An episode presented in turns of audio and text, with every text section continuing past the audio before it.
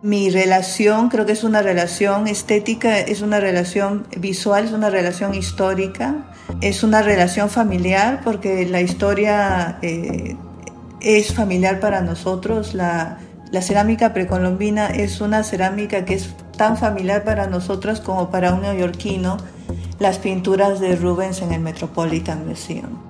La cerámica es una manera de vincularse con la materia, con tocarla, con venerar un capítulo importante en la historia del arte peruano y con explorar sus sonidos. ¿A qué suena una cerámica en estos tiempos? Conexión Artista, un nuevo podcast del MacLima, para escuchar las voces, impulsos e ideas de los profesionales del arte en el Perú y entender nuestro presente en comunidad. Esta iniciativa llega a ustedes gracias al apoyo de la Fundación BBVA. Soy Juliana Vidarte, jefa de curaduría en el Museo de Arte Contemporáneo de Lima.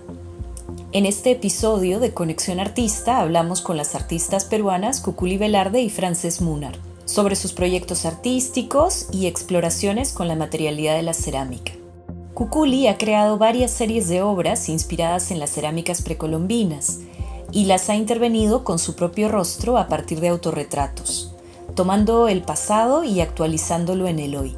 Ella vive en Estados Unidos desde hace varios años en un tránsito que la ha llevado de Nueva York a Filadelfia, donde hoy trabaja como docente, continúa desarrollando sus proyectos y cría a vida, su única hija que también ha motivado su exposición más reciente. Cuando yo cumplí 48 años tuve a mi hija y, e hice una pintura en la cual estoy una semana antes de dar a luz y estoy toda hinchada y los pezones negros, o sea, todo, toda todo todos esos cambios que ocurren en el cuerpo. Y em, nunca me vi más hermosa en mi vida. Por primera vez sentí que, que tenía la capacidad de verme más allá del ojo masculino y disfrutar la belleza de mi cuerpo a los 48 años hinchada y embarazada. Mi vida, mi hija se llama Vida Nació y unos años después comencé a pensar, porque soy una persona quizás bastante dramática, eh, se nota en mi trabajo, empecé a, a, pensar qué van a hacer de mis brazos cuando se vaya, porque evidentemente yo voy a ser una mujer yo podría ser la abuela de mi hija, entonces cuando ella se vaya a estudiar, qué sé yo, a los, a los 83 años, no, a los 18, 19 años, eh, me, me, me, puse a pensar que todas las miles de fotografías que tenemos de ella no van a ser suficientes para poder llenar su ausencia.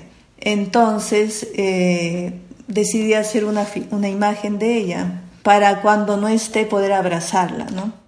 Frances Munar ha investigado por mucho tiempo sobre la cerámica sonora precolombina y ha desarrollado varios proyectos que enfatizan la potencia de la fragilidad de la cerámica, el valor de lo imperfecto y la capacidad curativa de las piezas sonoras. El curar a través del sonido. Sus obras se crean inspiradas en la cerámica precolombina, pero son intervenidas con partes de su cuerpo hechos a partir de moldes o del cuerpo de otras personas que participan del ritual somático. También Frances nos cuenta sobre su hija Uma y los aprendizajes que llegan con la experiencia de la maternidad. Me interesé no solo en la cerámica como materialidad de, en el que yo sentí que el proceso en la cerámica es lo que me interesa ¿no? a mí, ese proceso en donde yo me relaciono con ese material y también ahí hay un proceso terapéutico para mí de cierta manera, y descubrir que tiene una capacidad sonora, eh, para mí fue como la analogía perfecta entre cuerpo frágil, cuerpo maleable, nosotros como elementos, eh, como instrumentos, ¿no? Entonces, sí, definitivamente la cerámica sonora, no sé si la podría definir específicamente, ¿no? Pero para mí, eh, esa capacidad sonora que tiene, no solamente es un objeto escultórico, sino es un instrumento, ¿no? Que sucede y que tiene un espacio y que sucede en el tiempo y que se puede relacionar con los individuos y con performers y con lo que fuere. Entonces al final, cuando llegó Uma, ¿no? Realmente mi, mi, o sea, yo no aprendí de ningún libro, ni aprendí pues de, no, yo aprendí de madres. Y eso es algo que es bello acerca de la maternidad, que cuando eres madre siento que entras a un club como que en donde todas las madres como que te van a querer, o sea, te van a dar algo, ¿no? Les propongo ahora conversar sobre la cerámica como materialidad, ya que tiene definitivamente una presencia muy importante en los proyectos que han llevado a cabo ambas. ¿Cómo se han vinculado con esta materia o tal vez cómo ha sido su formación y aprendizaje con esta técnica? Hace algunos años estuve en Corea por una bienal de cerámica y, había un maestro de Teinam, un maestro de la Universidad de Teinam y, ceramista, obviamente, que, dio un, un, taller. Y él, él, tocaba el barro y lo estiraba y hablaba sobre el barro y tú veías que el barro era como, como algo vivo en sus manos y lo tiraba al suelo y hablaba del movimiento y lo levantaba y había toda una, una relación tan, tan, tan íntima, tan técnica, tan muchas cosas. No tengo yo ninguna de esas. Nunca he mirado al, al, barro desde el punto de vista técnico. Em, a mí me, me, interesa el, visualmente el, cómo, eh, el, el, el, acabado de, de, la pieza, lo que la pieza dice. Mi relación con la cerámica viene por el hecho de que me, tu, me desarrolló paciencia. Yo soy una persona muy impulsiva, entonces necesitaba algo que me frene y que me diga, siéntate, mira y estate en este momento, ¿no? Eh, luego que no puedo eh, controlar el resultado final. O sea, tú metes una pieza que le hiciste increíble y de repente había una burbuja y se reventó. o por ejemplo, de repente pensabas que iba a salir de un color y fue más alta la temperatura y salió de otro color, ¿no? Entonces yo que soy un poco como, o he sido en el pasado, un poco controladora en mi manera de, ser, es soltar ese control, ¿no? Siento que la cerámica es, es soltar el control y sumergirme en, la acción y el que hacer como una suerte de meditación, ¿no? El sonido, o sea, yo no, no es que esté haciendo otro tipo de piezas en cerámica mucho, sí he hecho, pero más me interesa la cerámica sonora, ¿no? El sonido me parece muy importante, su fragilidad, y, el proceso, básicamente eso, ¿no? Eh, el proceso me es muy importante porque también la obra misma, por así decirlo, no es una obra que yo considero que una vez que ya está, ya, ya está físicamente, ya se culminó, entre comillas, no. Siento que esa obra puede reinterpretarse y puede cambiar de significado de acuerdo a dónde está, con quiénes está, con quiénes se relaciona. Eh, es itinerante, por así decirlo, ¿no? ¿Qué sucede si es que la pongo en un museo al lado de piezas originales? ¿Qué sucede si hago un laboratorio sonoro con eso? ¿Qué sucede si es que músicos lo tocan? ¿Qué sucede si es que espectadores lo tocan que no necesariamente son músicos o se sienten músicos, ¿no? O sea, no sé, tenemos mucho miedo a rompernos, ¿no? Tenemos mucho miedo a equivocarnos, a, a usar nuestro cuerpo y errar y a pensar mucho las cosas. Y bueno, inclusive ahora como madre también, ¿no? O sea, le he puesto cositas a los enchufes, ¿no? Para que no me el en el enchufe.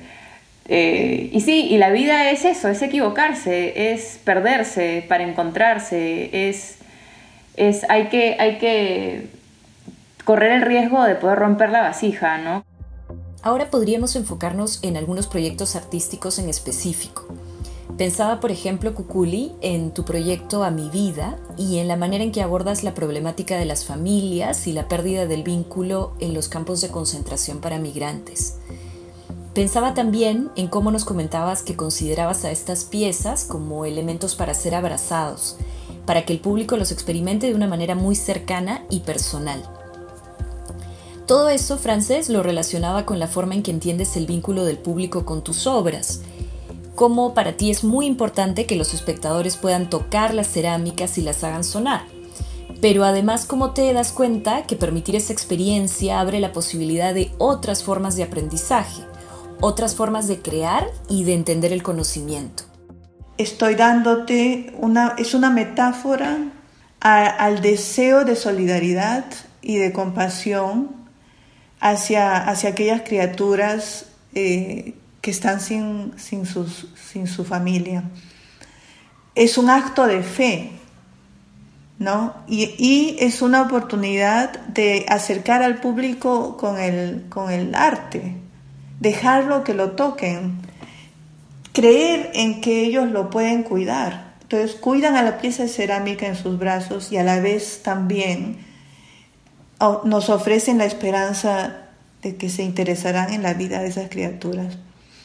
Entonces, eh, yo, yo pienso que, que el, trabajo eh, en cerámica o cualquier arte tiene siempre las posibilidades de ir más allá de esos eh, parámetros de, de, exhibición, etcétera. Ese vínculo de perder la distancia que hay muchas veces en un, museo o en un espacio que se siente institucional del arte, ¿no? que se siente un poco frío o que también se siente, no sé, como para el peatón común, tengo que saber mucho de arte para poder entender el arte, lo cual es, o sea, genera como esta distancia, ¿no? O un elitismo, por así decirlo. Y es, es interesante que la persona pueda como retomar la pieza en sus manos y y darle su propio valor, porque todo el mundo, no importa quién uno sea, puede darle algún tipo de lectura a la obra, ¿no? Mientras conversábamos, pensaba en lo importante que han sido para las tres nuestras diversas experiencias de maternidad. Y les quería proponer comentar cómo esas vivencias nos llevan a entender lo importante de compartir diálogos, vínculos y aprendizajes, y lo necesario de afirmar la creación a partir de experiencias humanas fundamentales como esa. Siento que definitivamente mi relación con mi trabajo ha cambiado. Eh, hasta las piezas antiguas las veo diferentes, ¿no? Y, estoy muy interesada en esta parte de, dialogar con otras personas y de compartir experiencias y eso, eso, como que ese es un nuevo enfoque que estoy teniendo, ¿no? Eh, el diálogo horizontal como parte de y antes se daban eh, círculos, pues, ¿no? Que es algo que le comenté a Juliana. Eh, he participado en distintos tipos de círculos y me gusta porque, o sea, no sé, creo que estamos acostumbrados como occidente a, ok, tienes este libro y porque estuvo en un libro y porque lo escribió no sé quién que estudió en Yale, eso es conocimiento, ¿no? Pero de repente, no sé, me lo dijo alguien que ni sabía cómo se llama en la esquina y también es conocimiento que me crucé con alguien en la bodega y de repente cruzamos palabras y de repente me enseñó algo que ni, ni, alguien de Yale me enseñó, ¿no? O sea, ese es el tipo de, de, enseñanzas que yo valoro un montón y que siento que se dan en, en, esas cuestiones. A veces no le damos importancia al, al, relato, ¿no? Una de las cosas que creo que las mujeres eh, lidiamos en el arte es que por un tiempo, yo creo que esas cosas están cambiando, eh, se, ha esperado que hagamos trabajo artístico de hombres y que el hecho de que lidiáramos con, con ciertas cosas que son propias de nuestra experiencia ah, son eh, vistas como, como, como, un obstáculo para, para nuestra este, incorporación en las líderes artísticas del mundo, ¿no? No puedes aprovechar la gran oportunidad que has tenido de experimentar el mundo desde otra perspectiva. Tienes que tratar de experimentarlo como hombre. Es como los artistas de color, nos piden que experimentemos el mundo como un, blanco hombre heterosexual. ¿no? Yo he visto obras de, artistas que, hablan de una realidad, de, una vida totalmente diferente a lo que yo he podido llevar, ¿no? pero con todo el derecho de contar su historia. Uno tiene derecho, cualquier artista tiene derecho a contar su historia, sea hombre, sea mujer, sea trans, sea pobre, sea rico, sea negro, sea blanco, sea indio, sea mestizo, sea lo que sea. Conexión Artista, un nuevo podcast del MacLima, para escuchar las voces, impulsos e ideas de los profesionales del arte en el Perú y entender nuestro presente en comunidad. Esta iniciativa llega a ustedes gracias al apoyo de la Fundación BBVA